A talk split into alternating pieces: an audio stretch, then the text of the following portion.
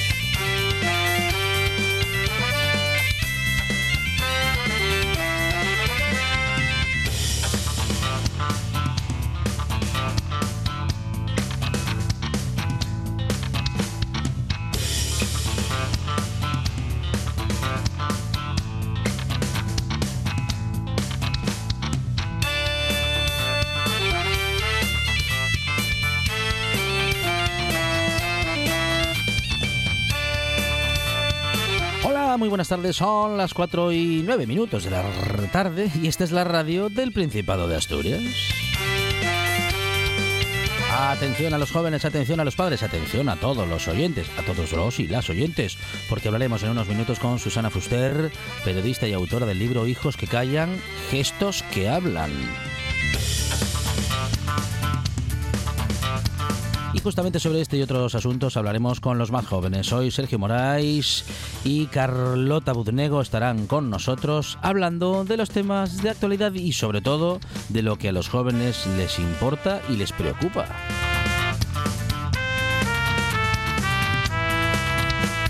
Nos iremos a Portugal donde Adrián GB nos tiene preparado, bueno, pues preparado digo un examen, un examen para saber cuánto sabemos del país vecino.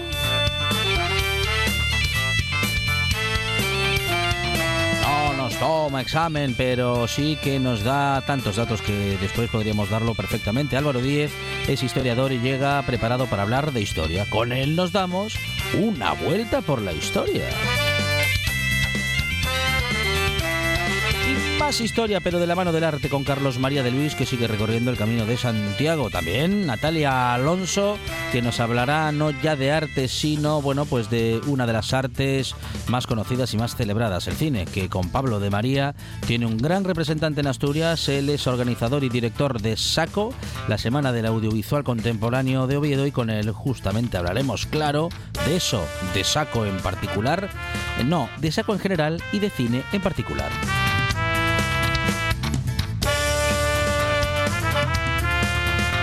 Premio para Manuel del Rivero, que es coordinador cultural del Ayuntamiento de Colunga y recibe de la Asociación de Empresas de Artes Escénicas Escena Asturias eh, el premio. El premio O de Honor 2022 ha ido a parar justamente a las manos de Manuel del Rivero. Hablaremos con él, pues eso, de arte, de teatro, de los premios y de este reconocimiento.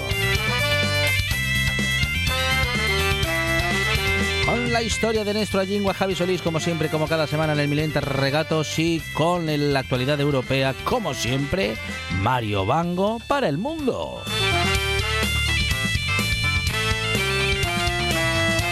Para los deportes con el estilo de la buena tarde, en la que hablaremos de literatura y deporte, combinación que nos acerca Rafa Testón y también tendremos toda una tarde de historia del fútbol con Mino, otro poco de historia y de reivindicación femenina en el mundo del deporte con Lucía Fernández.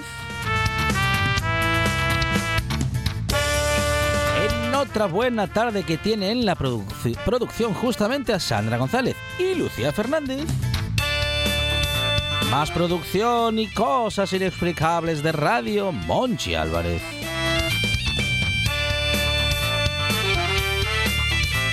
Y a los mandos técnicos, logrando que el sonido llegue hasta su casa, Juan Saiz Pendá.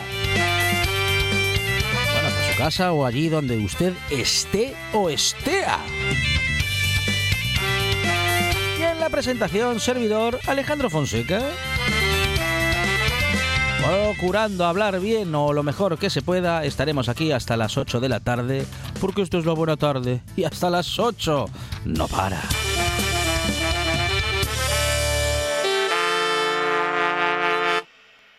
Me gusta la buena tarde.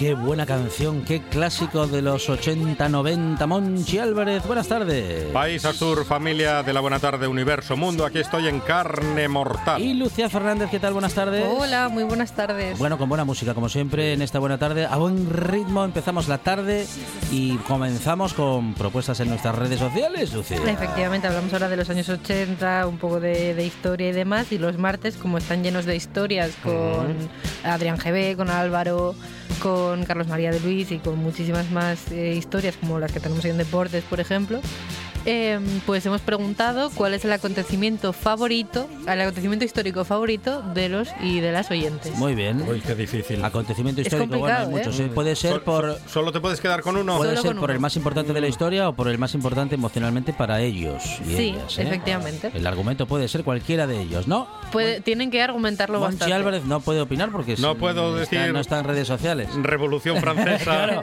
porque ya sabe- 1789. Es que ya lo sabemos, ya sabemos que esa es la respuesta, claro, claro. Te- Tengo más, pero voy a decir una, nada más. Sí, solamente se puede elegir una, pero también es que a mí mm, no, Sí. no os habéis pensado a veces que de, de decir vosotros, buf, si yo ahora mismo estuviera, pudiera viajar en el tiempo Sí. y ir a ese momento concreto, Eh, si es- sería el mismo. No, pero si es como espectador, sí, pero es que hay Claro, algunos acontecimientos históricos que est- estar ahí Sería mm, complicado. Es un peligro, Para vivir un 14 de abril claro. Oh, qué bonito. También podría ser. Sí. de 1931. Bueno, bueno. Explosión de júbilo. Ujú, Ahí No sé, está. no estaría mal. Bueno, ya tiene dos. Ya tiene dos, ya tiene dos. dos. Uno, uno Ya. de corazón Voy metiendo la y cuñita. el otro para vivir. ¿Y tú, Alejandro? Eh, uy, no, es que hay muchos, ¿eh? Hay Los- muchos, bueno, hay los dos que menciona Monchi Álvarez no están nada mal. Mm, bueno, no sé. Son- Ah, es que hay unos cuantos, son es, es- es complicado, es complicado Mi- elegir. 1917. Eh, o el 23, el 23F como periodista. Ah, el Está- 23F, Ah, bueno. muy interesante. estaba en, en España. Como, co- como eso, como locutor de radio o periodista en la radio. Y ese, el 23F, por ejemplo. Ah, bueno, muy buena, muy De buena. 1981. Eso Madre es. mía, qué, qué- qué madrugada, madrugada larga la de aquel 23F. Complicado, sí, sí, fue complicado ese día. Yo me voy a 1933, a un 5 de noviembre de 1933, cuando las mujeres pudieron votar por primera vez en España, gracias a Clara Campoamor. Yo, ese es mi momento favorito, historia de la Muy historia bien. de la humanidad. Muy bien, muy bien. Y nada, que nos comenten, que nos comenten esos momentos de, de historia y demás. Yo tengo muchas ganas de preguntarle a Álvaro. Sí. Porque no sé qué me da, que va a tener algo que ver con los ingleses. Sí, sí. Yo sé sí. lo que va a decir Álvaro. Seguramente. Revolución rusa de 1917. bueno, a ver, a ver, a ver qué nos comenta, pero en cualquier caso un día en el que la historia es protagonista en esta buena tarde y también lo es en nuestras redes sociales. Hay que meterse en las redes sociales de la buena tarde y contar el acontecimiento histórico que prefieres y por qué. Lucía Fernández, Monchi Álvarez, gracias. De nada. Adiós. So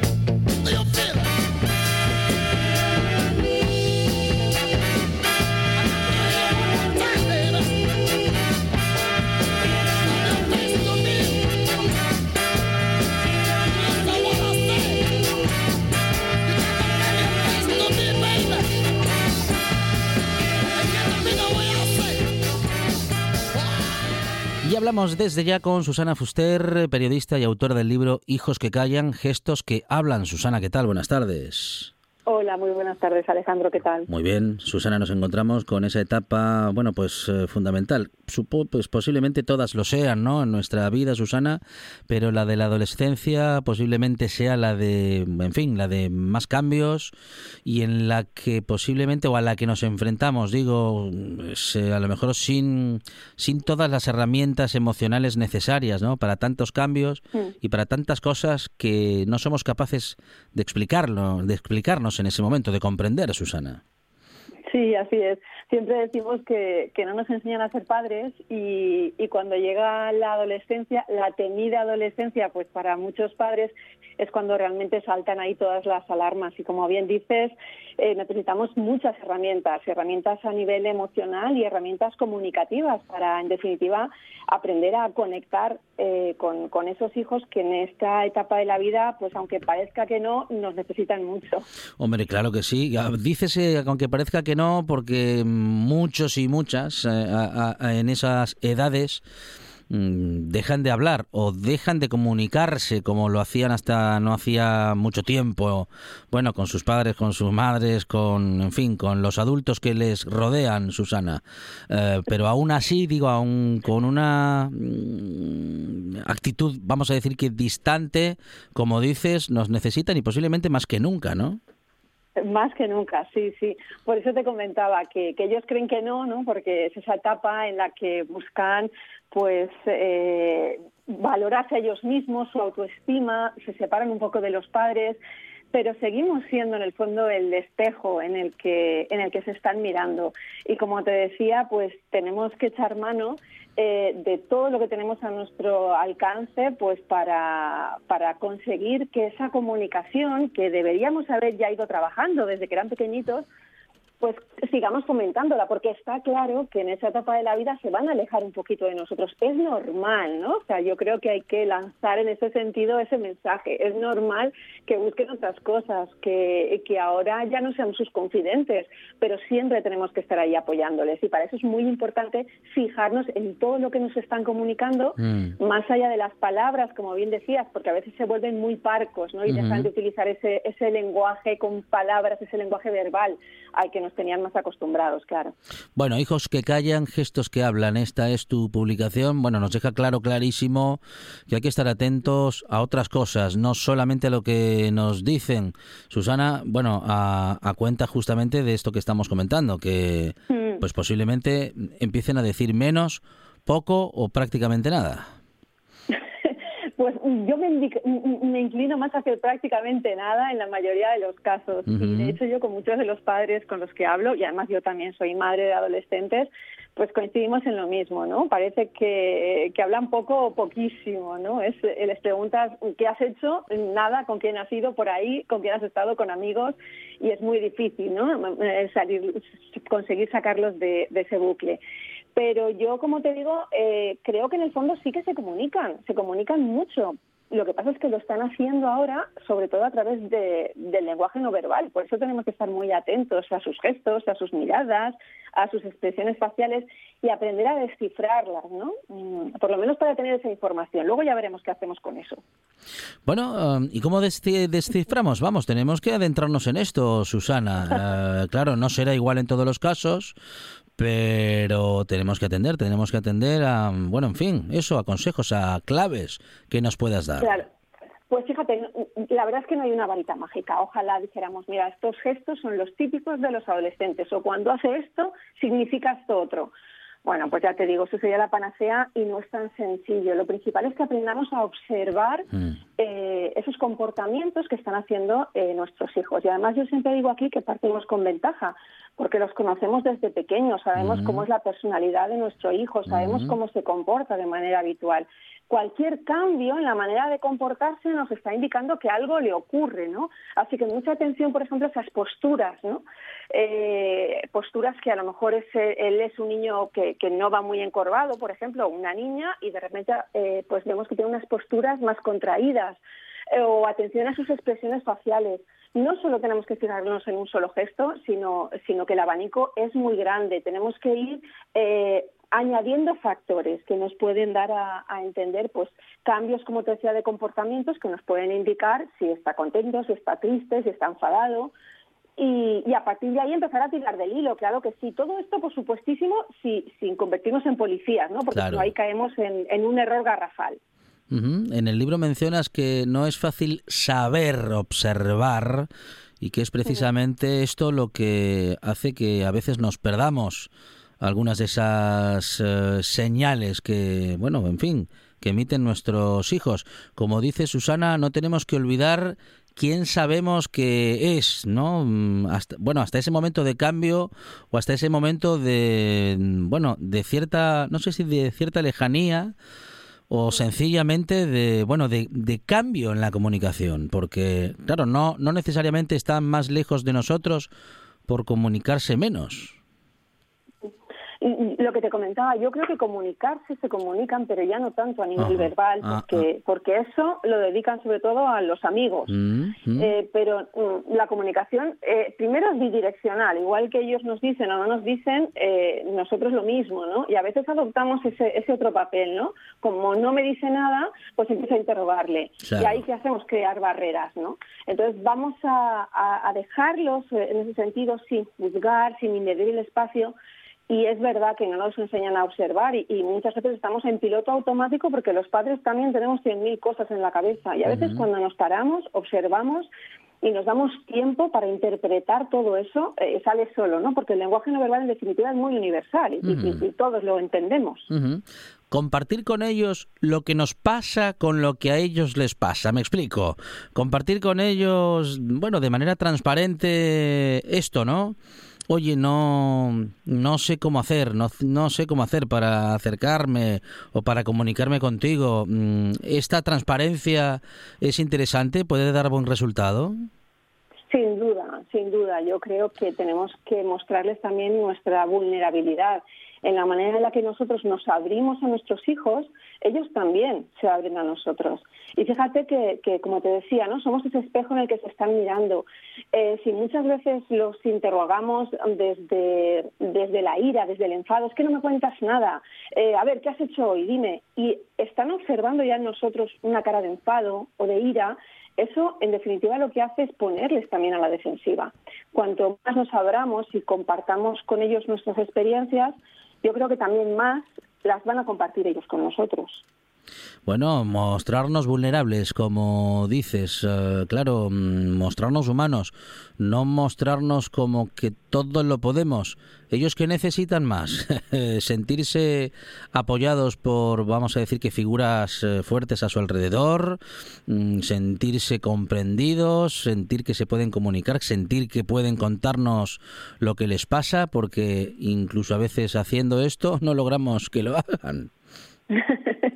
sí, es difícil lo que te decía. Ojalá tuviéramos esa varita Claro. mágica, ¿no? Mm. Pero en definitiva yo creo que, que tenemos que tener muy claro que, que sus pares, es decir, sus amigos, eh, van a ser ahora eh, pues eh, el motor principal para ellos, pero nosotros debemos, aunque estemos en un segundo plano, eh, ellos tienen que ser conscientes de que estamos ahí. Entonces, yo planteo siempre primero ponernos como padres en modo PC, que llamo yo, ¿no? Por una Sí. parte paciencia, porque a veces es cierto que eh, que algunas contestaciones, que algunos comentarios, que algunos comportamientos nos van a hacer saltar, así que mucha paciencia, que sería la primera P del PC, y la, y la C sería el control emocional por nuestra parte. Los adultos somos nosotros, ¿no? Entonces, aprendamos a controlar también esas emociones que en ese momento nos invaden ante una mala respuesta o ante un comentario, o ante un comportamiento que, que no ha lugar, ¿no?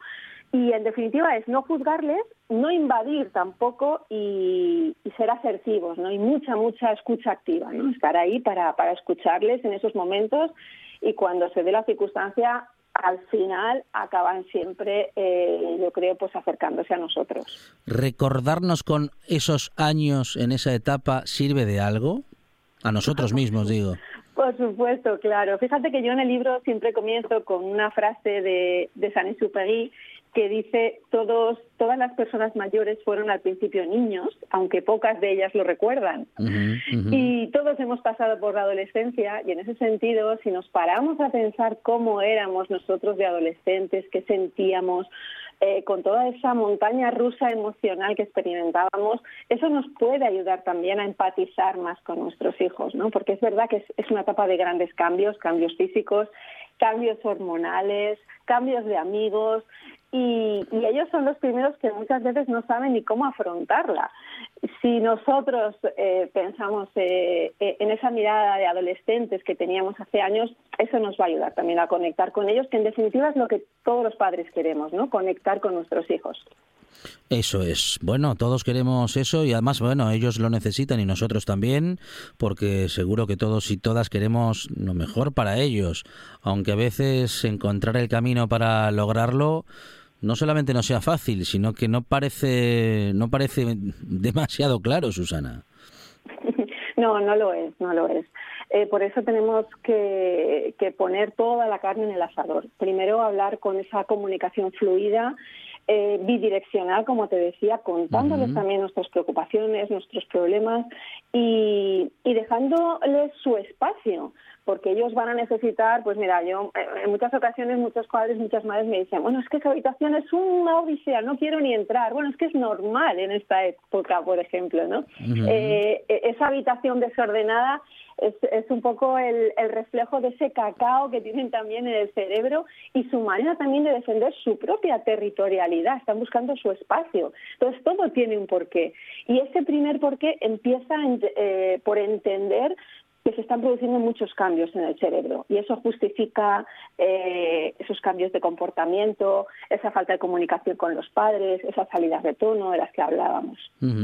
Ah, y hablar de nuestros, bueno, lo estás eh, diciendo ahora, pero mm, por, por preguntártelo concretamente, hablar de nuestros problemas, digo, de los problemas de adultos, de, mm, bueno, no, en fin, ¿cómo decir? Eh, eh, entrar en los problemas que tenemos como adultos, claro, mm, su adolescencia puede incluso ser uno más dentro de nuestros problemas de adultos.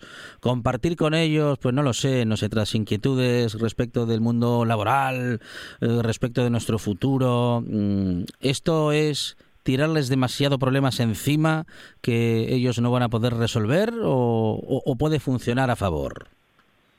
Fíjate que yo creo que más que eh, contarles nuestros mm, problemas y buscar soluciones con Mm, ellos, mm. eh, se trata sobre todo de contarles emocionalmente cómo nos sentimos nosotros ante determinados problemas, ¿no? No necesariamente tienen que saberlo todo, por supuesto, y va a depender mucho de la edad que tenga ese, ese adolescente, porque la adolescencia es una etapa eh, muy amplia. Fíjate que empezaría a los 12, 13 años y, y las investigaciones más recientes nos están hablando de, de hasta los 30 años, 25, 30 años como adolescentes.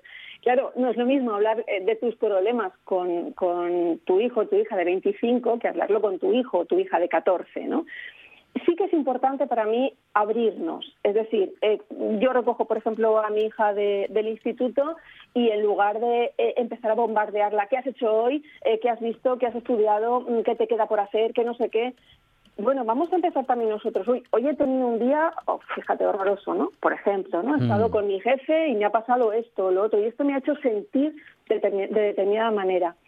A mí me da la sensación de que en este país eh, hablamos poco de sentimientos, hablamos poco de emociones y tenemos que aprender esa inteligencia emocional y a tener un vocabulario emocional muchísimo más amplio del que tenemos, ¿no? Para no limitarnos al cómo has estado, pues bien o cómo te encuentras mal, ¿no?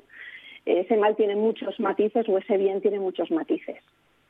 Bueno, bueno, bueno, bueno, muy interesante esta conversación que estamos teniendo con Susana Fuster, eh, hablando de adolescentes y de su publicación, de su libro, Hijos que callan, gestos que hablan. Susana, eh, procurar que la comunicación no se detenga.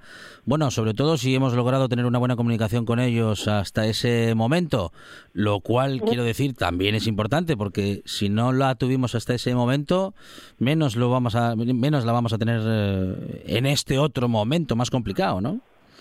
Claro, es, complicadísimo. Esto hay que trabajarlo poquito a poco y desde que son bien pequeños, ¿no? Y, y tener esa comunicación fluida eh, en casa. Eh, fíjate que hay una parte del libro, por ejemplo, que eh, en la que yo hablo sobre todo de, de la detección del engaño por parte de, de- de los hijos, que es un tema que preocupa mucho a, los padres.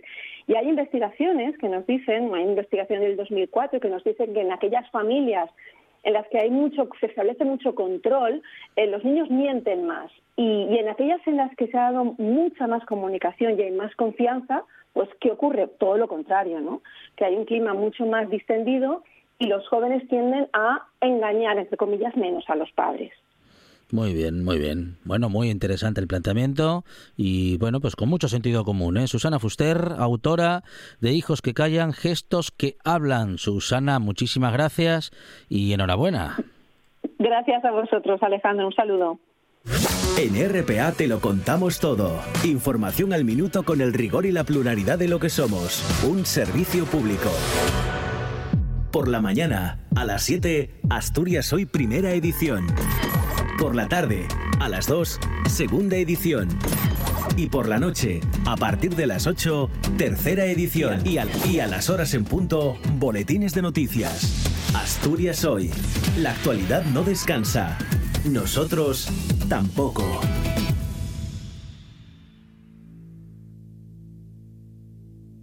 La buena tarde. Hasta las 8, la radio y la vida. En directo en RPA. The greatest speakers of our time.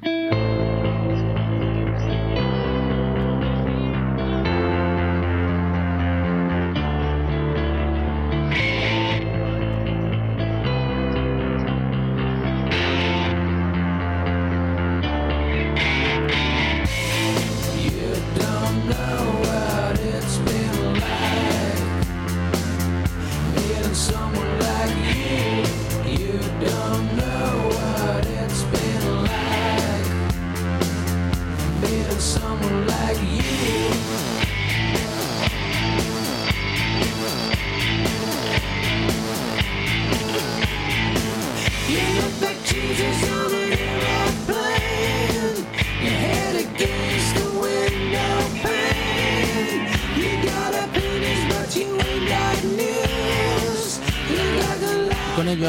con ella y él vamos a hablar hoy justamente, ellos eh, que son los más jóvenes, o ellas que son las más jóvenes, están con nosotros preparadas para pensar en voz alta. Sergio Moraes, ¿qué tal? Buenas tardes. ¿Qué tal, Alejandro? Muy buenas tardes. Y Carlota Buznego, bienvenida. Muchas gracias, buenas tardes. Bueno, esa etapa, esa etapa de la adolescencia que vosotros tampoco tenéis tan lejos o mucho más cerca que nosotros, bueno, al menos, Bueno, ¿no? hombre, sí, sí, sí, sí, pero no, tampoco la tenemos tan lejos. Yo tengo, tengo buenos recuerdos de, de esta etapa, bueno y malos, pero los, los típicos de, de esta edad. Carlota. Sí, sí, o sea, yo creo que, que nos queda, no nos queda tan lejos. Eso es. Bueno, no nos, queda, tan lejos, bueno, a nosotros un poco más, pero en cualquier caso, Sergio, eh, Carlota, mm, esa etapa en la que, bueno, cambia nuestra comunicación con nuestros padres o con los adultos que tenemos alrededor. Cambia muchísimo y esto, bueno, lo tenemos que tener en cuenta, bueno, sobre todo cuando nos, ya nos toca ser adultos y, bueno, y ver qué pasa, ¿no? Con ese chico, con esa chica. Uy, pero yo creo que más o menos sigo igual con mi padre, ¿eh? Para mi padre soy el guaje. ¿Y ¿De qué dices, hombre? Sí. Claro, hombre. Yo creo que al Ajá. final, al final nuestros padres y nuestra familia eh, más cercana siempre, siempre nos van a ver de, de la misma manera, ¿no? Un poco como, como el crío de la casa. Al final, pues, hombre, yo lo noto que poco a poco van, eh, pues van teniendo más en cuenta, te escuchan, te escuchan más a menudo y, y lógicamente pues eso poco a poco tú lo vas demostrando luego con cuando ellos quizás quizás cuando tú lo dices eh, directamente cuando tú dices un grito de, de, escúchame te lo estoy diciendo de esta manera Ajá, eh, ajá. de esta igual ahí es cuando se cierran en banda pero quizás cuando tú por otro lado lo demuestras no pues por ejemplo eh, oye, al final me fui de mi casa muy joven, me fui con, con, con 20 años, estaba prácticamente emancipado. Sí. Entonces, eh, pues, pues en- cuando vas dando esos pasos y vas, eh, pues quizá tratando problemáticas ya más adultas, más tal, es cuando ahí eh, quizá lo- los padres y la familia empieza, empieza a ver, a ver eso. Pero vamos, yo sigo diciendo que nosotros, yo soy el guaje, el guaje, vamos. Ujú, ujú. Carlota, ¿tú cómo, bueno, cómo lo ves o cómo...? O sea, yo creo que, mm, que es bastante distinto. Eh, o sea, como que hay tres etapas muy claras de eh, somos pequeños, a eres adolescente, a luego ya pues nuestra edad, ¿no? Más 20 y así. Porque sí que es verdad que cuando pasas de mm, a ser adolescente, ya tus padres son como anticuados, te parecen como lo peor y no les escuchas, todo te parece mal. Y, mm, y creo que ya luego llega un momento en el que, bueno, tanto si te has emancipado como no, eh, consigues o empiezas a hablar a tus padres un poco de tú a tú y ellos te empiezan a escuchar de tú a tú. Y creo que esa transición, si se hace bien, puede ser muy chula. Y, y que al final es un proceso y es complicado y sobre todo eso de pasar a la adolescencia, que no les escuchas para nada, tener en cuenta sus opiniones en serio y debatirlos y que merezca la pena hablar, eh, creo que es una transición que, que cuesta pero que, que bueno, que es buena y que es o sea, que puede ser constructiva para los dos. Y que, y que se puede vivir con felicidad, Carlota. Exacto. ¿eh? Sí.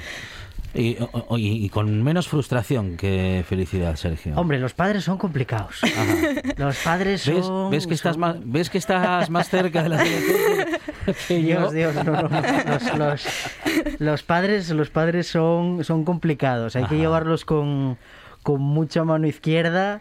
Y, y bueno, Ajá. eso, eso es algo que vas, eh, bueno, yo al final pues pues eh, cogiendo con la vida, ¿no? Al final, pues es lo que decía Carlota, son como las tres etapas, eres crío, luego eres adolescente, siguen sin hacerte caso, y los ves como es que son lo peor, son como tal, y, y luego, y luego, pues hombre, ya la, esa relación que, que ya se tiene más de adulto es es algo que, que, bueno, que al final es bonito. Yo, por ejemplo, eh, estamos entrando en, en, en ello, en, eh, por ejemplo, yo con, en mi caso, con, con mi familia. y- Sí. Así que eh, ya te digo, es una, es una situación, es una situación que puede ser muy provechosa, pero que, que insisto, mano izquierda. Con los padres hay que tratar, hay que tener mucha mano izquierda. Sí, y yo creo que, joder, que es una transición muy complicada, sobre todo porque creo que al principio tú los tienes como muy endiosados, ¿no? Como que eh, todos son perfectos, lo saben todo, eh, así, y como que empezar a darte cuenta de,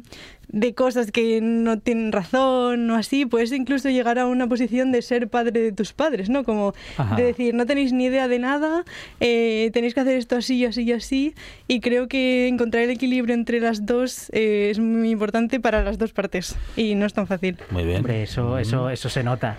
Eso se nota cuando, jolín, lo que se decía de matar al padre, ¿no? Al final es lo Ajá. que lo que lo que veíamos el, el- al, al final a tus padres cuando eran pequeños cuando eres pequeño ellos son la sabiduría absoluta son eh, la vamos la, la corrección absoluta ellos eh, al final pues te están guiando en el mundo Sí, y, sí. y luego cuando tú ya vas adquiriendo una perspectiva fuera de casa ves otros ambientes ves otro tipo de cosas Sí. pues pues ahí ahí ya es parte también de, de tu responsabilidad el tema pues de, de enriquecer o de tratar de aportar cosas nuevas a la familia y, ¿Y cua- lógicamente ¿Qué pasa en ese momento en el que se descubre a nuestro padre, nuestra madre, con defectos, vamos, como seres humanos, como, como gente que llegó al mundo pues aprendiendo y sin saber muy bien eh, eso, bueno, eso que estaban haciendo y que siguen haciendo, ¿no? Que es, eh, bueno, pues lo que acabas de decir, Sergio Carlota, eh, guiarnos en la vida, ¿no? claro Sin entrenamiento previo. Claro, claro, claro. Eso era una cosa que decía, decía mi, mi madre muchas veces. Decía, es que vosotros no venís al mundo con un manual de instrucciones. es verdad, es verdad que no venimos con un manual de instrucciones, pero, pero bueno, ahí hay una sabiduría genérica, ¿no? De, de Claro. lo que es la crianza de la tribu humana, Sí, de, sí. de cómo, de cómo se tiene que, que llevar una, una familia y, hombre, lógicamente, pues claro, esto, cada familia es, es infinitamente diferente a la que tiene al lado, pero, pero yo creo que sí, que se pueden sacar una serie de, de conclusiones generales, pues al final lo que estábamos diciendo antes Carlota y yo, pues la, la fase en la que tus padres son lo peor, no los quieres ni ver delante, que te dejen una calle por detrás en el colegio, por Dios, que no te vean allí, claro, no, en el colegio ya no, pero en el instituto. Sí, sí. Que, que, que- no te vean con ellos, que, tal, que te empiezan a, a avergonzar en ciertas situaciones. Eso, vamos, eso es una realidad y, y nos pasará seguro a nosotros cuando tengamos hijos. Sí. Carlota, ¿qué es peor coincidir con amigos y nuestros padres en la calle o coincidir en una fiesta y ver a nuestros padres bailar? que las dos son bastante terribles. Em, yo creo que la fiesta, la fiesta La es peor. fiesta, sí, sí, sí. Es un entorno que es bastante tuyo, muy íntimo, ¿no? Que al final encontrarte tus padres por la calle es como más normal y que Ajá. justificable entre tus amigos. En una fiesta hay que explicar muchas más cosas. Sí, sí. Bueno, eh, ni, ni aunque aprendan a bailarlo, aunque bailen bien los mayores, no. Uf, hombre, es que yo creo que llega un momento en la edad, yo no sé cuál es, ¿eh? yo todavía no lo he descubierto. Se ríe Carlota, se está acordando de algo. En- ah, llega un momento, lo, lo leía de hecho el otro día en Twitter, decía una chica, eh, una chica joven, decía, Jolín, es que me acaba de pasar una cosa tremenda. Sí. Y es que el otro día me fui de fiesta y empecé a bailar de una forma que yo no había bailado nunca. Ah. Bailaba como un padre. Porque claro, en el momento en el que tú coges y tienes un hijo, yo no sé que algo cambia. Algo, algo, de- de- no sé si es en la genética qué es, algo cambia que, que tú de repente eh, te conviertes en un padre. Entonces vas a bailar como un padre, vas a conducir como un padre, vas a hacer una serie de, de actividades que, que dices tú, es que claro, yo, yo esto no, ¿dó- ¿dónde estoy yo? ¿Dónde está mi juventud? Pero bueno, yo creo que es algo que, que- que incluso que lo, que lo vemos mucho nosotros y lo comentamos, ¿no? Pues qué sé yo, eh, yo todavía tengo la broma con mis amigos de, jolín, nada, tengo que ir a sacar de cajero el dinero. Y dice, joder, a sacar el dinero al cajero como los mayores, jolín. Y, y tenemos 25 años, ¿eh? O sea, es, es- es algo que como que nunca quieres crecer de alguna manera, pero que poco a poco vas dando esos, esos pasos para, para estar ahí, para bailar como un padre. Bueno, y lo hemos estado hablando con vosotros y también con Susana en los primeros minutos del programa. Hemos hablado también de emociones y de, de comunicarnos las emociones. Algo también importante en este proceso ¿no? de crecimiento y de Sí. comunicación entre, bueno, entre adolescentes y padres y madres o adultos que están eh, pues a cargo ¿no? de, de- de su educación. Y se habla también en estos días en medios de comunicación de lo necesario que es, que, que es, que es o que sería implantar educación emocional en la enseñanza secundaria o en el bachi- bachillerato, porque el aprendizaje, dicen, no solo tiene que ver con las enseñanzas en el aula, sino que también con la realización personal y la interrelación con los demás, Carlota. Sí, o sea, yo creo que es clave porque además, em, si ya pensando de forma muy práctica em, como sociedad, creo que es muy importante que la gente sepa gestionar sus emociones. em, tanto como persona eh, que está en un conflicto, estoy pensando en el supermercado, que sepa gestionar esa ira, esa frustración y sepa comunicarlo bien y sepa solucionar el problema, a incluso en ámbitos de trabajo que sepan eh, negociar, que pues que no se dejen llevar por decisiones em, emocionales, ¿no? Creo que que la educación emocional va más allá de, pues, obviamente, evitar enfermedades de depresión, evitar las, las cosas más dramáticas, sino como en el día a día, saber gestionar bien tus emociones, creo que, que es un aprendizaje más que todo el mundo debería tener. Es que eh, ya no solo yo, yo, vamos, yo no soy pedagogo para nada, soy un intento de jurista eh, y, y- y, pues, pues no, no podría decir exactamente qué, qué sería lo que lo que tendría que, haber en un currículum que, pudiese explicar e- ese tipo de contenido. Yo, yo sí podría decir lo que a mí me faltaría en o lo que a mí me faltó en lo que eché en falta en, en- la bueno en nuestra formación, que es el, el hecho de que mm, eh, por ejemplo, ¿qui- ¿quién nos enseña a ser productivos? ¿Quién nos enseña a no perder el tiempo?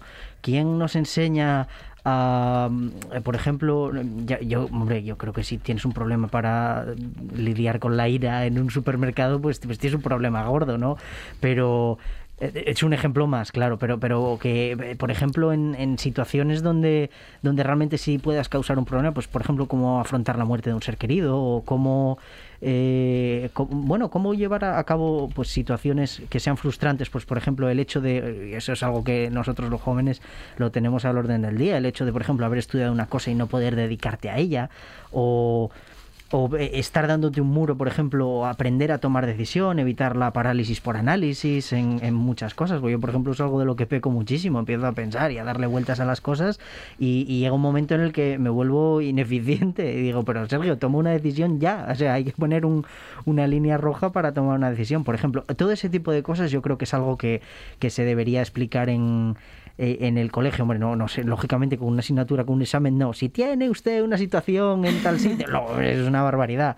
Pero, pero volvemos a lo mismo, el currículum tiene que cambiar a- para, para enseñar habilidades, para que no sea simplemente eso, un, un- algo memorístico, algo donde te enseñen a, a- a simplemente al bulto. Y esto, por ejemplo, es algo que se puede explicar eh, a través de asignaturas tradicionales, que es que yo creo que es algo que igual le da mucho miedo a los profesores de, madre mía, ¿cómo voy a ponerme yo a explicar esto? Por ejemplo, eh, a través de las matemáticas. Las matemáticas son un amueblador de la cabeza increíble. Eh, la lógica en filosofía, lo mismo. Son, son amuebladores de la cabeza que, que luego te ayudan a, a ti a, a- pues a aprender a pensar y a, a no tener que ir a- en este caso, pues no tener que quizá ponerte en las manos de un psicólogo si ya realmente eh, tienes unas bases de cómo pensar correctas, porque eso es lo más importante al final, es aprender Sí. a pensar. Creo que, que Sergio tiene mucha razón y de hecho em, yo por ejemplo en la carrera tenía eh, estas cosas que llamaban competencias transversales que nos enseñaban por ejemplo, bueno se suponía que cada asignatura tenía unas competencias transversales de trabajo en grupo, em, comunicación, no sé qué, entonces hacían hacer presentaciones, trabajos en grupo, etcétera. Y creo que añadir este tipo de cosas no sería demasiado difícil una vez ya tienes el concepto. Y creo que, por ejemplo, el tema de gestionar el tiempo, productividad, que, que tú decías que me parece muy interesante, creo que todos como que hemos aprendido sobreviviendo. Totalmente. Bueno, y- yo estoy en ello. Exacto, y eso no quiere decir que hayamos conseguido la mejor forma y que seguro que hay alguien que ha, ha encontrado una fórmula muchísimo mejor que si nos compartieran podríamos eh, aprovechar todos, al igual que en todas las cosas. Em, y yo creo que, que eso sí que sería muy importante, la verdad. Ujú. Bueno, la, la fórmula mm, para, no sé, para, para, para sentirse bien o para crecer de manera, mm, ¿qué diría yo? Eh, Para sentirse, bueno, realizado, realizada en cierto modo, porque claro, como dice Sergio, muchas veces estudias algo que a lo que luego no te puedes eh, dedicar, muchas veces... Bueno, las circunstancias, aquellas que no dependen de nosotros ni de nosotras, nos ponen en un lugar, eh, bueno, del que tenemos que aprender o a salir o a gestionar. Sí, es que yo creo que al final, en este caso, el refranero español es muy sabio, en el, en el sentido en el que nos da una sabiduría pues muy, muy por encima de la realidad o muy de, pues, de la experiencia que pueda haber tenido la, la gente que, que se los ha inventado, pero, pero en este caso es, es, es muy sabio en el sentido de, de que muchas de, de estas pequeñas frases, eh, pues a- no le hagas a los demás lo que a ti no te gustaría que te hagan, eh, pues eh, son, son- más vale pájaro en mano que ciento volando, son un montón de, de conceptos que son difusos, que, que están ahí, que no son por algo, pero que, jolín, que es curioso que los podamos aplicar a todos nosotros. Es curioso que, que en ciertas situaciones pues, pues sea lo, lo, lo más lo más útil. Al final es, es lo que lo que lo que yo estaba diciendo. Yo creo que nos, nos falta enseñarnos a pensar. Nos falta enseñarnos a reflexionar y también eh, pues el tiempo en el que vivimos no me ayuda. El- Por ejemplo, me, me sorprendo eh, habitualmente del tiempo que paso, por ejemplo, mirando el teléfono, mirando eh, redes sociales. Yo, jolín, me entré el otro día, bueno, el otro día, esta mañana, con mi compañera de piso. Entré a mirar eh, cuánto tiempo pasábamos en redes sociales y, y ella, por ejemplo, se pasaba tres horas en Instagram. O- o- y yo, por ejemplo, me pasaba dos horas y pico en YouTube. Que, que- que es que son situaciones en las que, en las que tú dices, pues tú estás, tu cabeza está funcionando, está pensando, estás ocupando el tiempo, pero realmente tú eso lo podrías dedicar a algo eh, más productivo, lo podrías ap- aplicar a que, lo que no digo que sean malas, ¿eh? Lógicamente las redes sociales no este discurso casposo de no y la tecnología mala no, es, es simplemente que, que mm, tenemos que bajar la velocidad de la, de la sociedad en la que vivimos. Eh, todo tiene que ser inmediato, todo tiene que ser eh, rapidísimo, la recompensa tiene que ser instantánea. Yo creo que tenemos que tratar de bajar de la velocidad y eso es algo que, que se hace individualmente. ¿eh? Eso no hay nadie que te coja un gobierno y te diga, pues ah, esto, o un empresario, no, eso se hace individualmente. Sí, y yo creo que incluso eh, la inteligencia emocional que estábamos hablando eh, podría ser interesante como recurso para poder gestionar estas situaciones. Vale, me estoy pasando cinco horas en el móvil todos los días. eh, ¿Cómo puedo gestionar esto exactamente? O sea, ¿cuál podrían ser los pasos? Vale, porque puedes acudir a un profesional, pero creo que hay demasiadas de estas cositas chiquititas que si tuviéramos esta educación emocional quizás podríamos gestionarlas mucho mejor sin, por ejemplo, culparnos a nosotros mismos, pudiendo llegar a ansiedad, etcétera. O sea, como que muchas de estas enfermedades al final pasan por estas pequeñas cosas que no sabes cómo gestionar Sí. y al ser tantas, em, pues al final todo se acumula, ¿no? Bueno, son muchas cosas, sí, y también las que queremos comentar eh, con Carlota y con Sergio en esta, en esta tertulia hoy a dos voces y que nos cuenta también la actualidad en otro titular que la formación profesional está atrayendo en este momento a más de 225.000 alumnos mayores de 24 años. Los considerados como adultos jóvenes representan ya uno de cada cuatro estudiantes de la rama educativa que más ha crecido en la última década. La formación profesional, Sergio. Dios mío, soy un adulto joven. ¿Qué me quieres decir, Alejandro? Yo no tengo la culpa, son titulares de los medios de comunicación. Bueno. No sé, hasta hace poco una persona de 35 años entraba en el parámetro de, de ayudas para considerarle joven. por Sí, sí, sí, sí, no, no, por supuesto, y no sé. joven y cada vez más.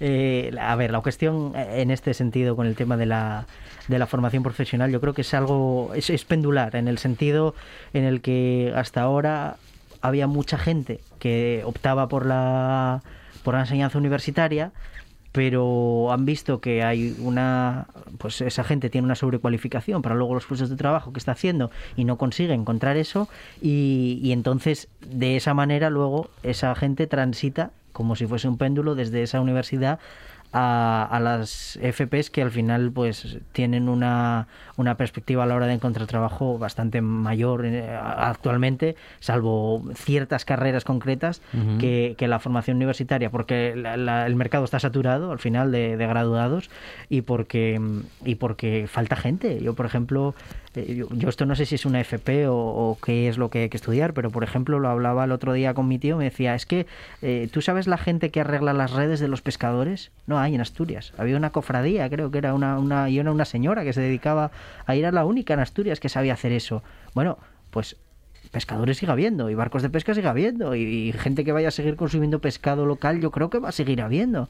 Entonces es una cuestión es una cuestión de, de, de- de ver dónde hay esa falta de, de mano de obra y, y en este caso que cumplirla pero lógicamente yo tampoco creo que la educación deba ser simplemente una manera de entrar a trabajar ¿eh? la educación eh, con esto no quiero decir que, que- que la gente tenga que dejar de ir a la universidad porque no se encuentra trabajo y que vaya a la FP. No, ojo. La universidad al final, eh, como cualquier otro tipo de educación superior, lo que te, que te brinda es, pues eso, lo que comentábamos antes, el desarrollo de la personalidad, el, el, eh, ser conocedor de un tema concreto, eh, el, el poder, pues eso, desarrollarte, desarrollarte y crecer como persona. Sí, yo creo que el, lo que dice Sergio es muy interesante, que no siempre eh, la educación tiene que ser para para trabajar, ¿no? Pero creo que en este caso esto sí que responde mucho a ese fenómeno, el fenómeno que la gente al final necesita trabajar. Sí, sí, sí, totalmente. Eh, y que creo que al final la FP ha sabido adaptarse mucho mejor a las demandas del, del mercado, así, eh, o de, sí, del mercado laboral y, y ha sabido eh, darle al, al mercado laboral lo, lo que necesita, que creo que las, mm, las universidades ahora mismo como están montadas, las carreras están generando un montón de graduados que el mercado no es capaz de absorber y por eso se va mucha gente. Entonces, eh, creo que esto responde un poco a ese fenómeno y, y una de las cosas que decía el artículo que me pareció interesante es que no es una alternativa necesariamente a la universidad, sino incluso un complemento o un primer paso, eh, pues que la gente se forme ahí y consiga un trabajo y luego se haga la carrera más despacio, que para gente que no se lo podría pagar o sus padres no se lo pueden pagar también es una alternativa buena. Entonces, bueno. Bueno, muy bien. Y podemos hablar también de, bueno, de una mm, mala noticia que nos llega con una en forma de estadística y es que la violencia sexual en tiempos de pandemia ha crecido. El 8,5% de los jóvenes españoles la ha padecido. Un estudio elaborado por investigadoras de la Universidad de Alicante y del Instituto Carlos III de Madrid constata una mayor incidencia en mujeres no heterosexuales e inmigrantes, Carlota. Me parece terrible. O sea, creo que es muy, muy mala noticia. Em, además parece contradictorio, ¿no? Porque eh, como que han cerrado muchos locales, eh, ha habido menos fiestas, había toque de queda y aún así está afectado. Entonces, eh, como que muchas veces lo asociamos uno a otro, ¿no? Como al, al ámbito nocturno y se está viendo que, que quizás no y que quizás el planteamiento tiene que ser distinto a las soluciones que estábamos dando así más tradicionales. Creo que, que es una estadística que refleja un poco eh, esa realidad que no es eh, como la más obvia. No sé qué. Sí, Sí, Sergio. yo, yo creo que esto tiene un análisis difícil, ¿eh? en el sentido de, de tratar de buscar los, los porqués de, de esta estadística. Yo me quedo con, con en primer lugar, con, con el número que me parece abrumador. O sea, un 8,5% es más o menos uno de cada 10 personas. O sea, es que es, es más o menos uno de cada 10 personas. Un poco más, Y, sí. y- o sea, es, es una es una barbaridad, es una barbaridad que, que, que, el- que- que tengamos esta cifra y hoy en día el- la forma de, de- de combatirlo, pues, pues yo no sé si, es que claro, no sé si la, la solución es más educación, la, si la solución es eh, tratar, bueno, sí, obvio, lo- lógicamente es, es más educación, pero eh, tratar de, de buscar el nicho donde esto ocurre y tratar de atajar el problema de, de raíz, porque, porque al final, ¿quién es el, el- el acosador o quién es la persona que, que, que comete este delito? Pues, pues ahí es donde hay que ir a atacar la, la- la situación, hay que ir a atacar el problema de raíz y esto quizás se solucione directamente pues a los niños tratando de, de enseñarlo. Por eso es tan peligroso temas como el PIN parental y, y cosas así. Bueno, eh, no tenemos tiempo para más. eh, ha sido, como siempre, minutos muy interesantes y muy dinámicos con ella y con él. Carlota Bruznego, muchísimas gracias. Muchas gracias. Sergio Moraes, gracias. Gracias a ti, Alejandro. Noticias en RPA, tras lo cual esta buena tarde sigue. Vamos a dar una vuelta por la historia, un poquito por Portugal y otro mucho por el arte de Asturias y a otros tiempos con Álvaro Díez.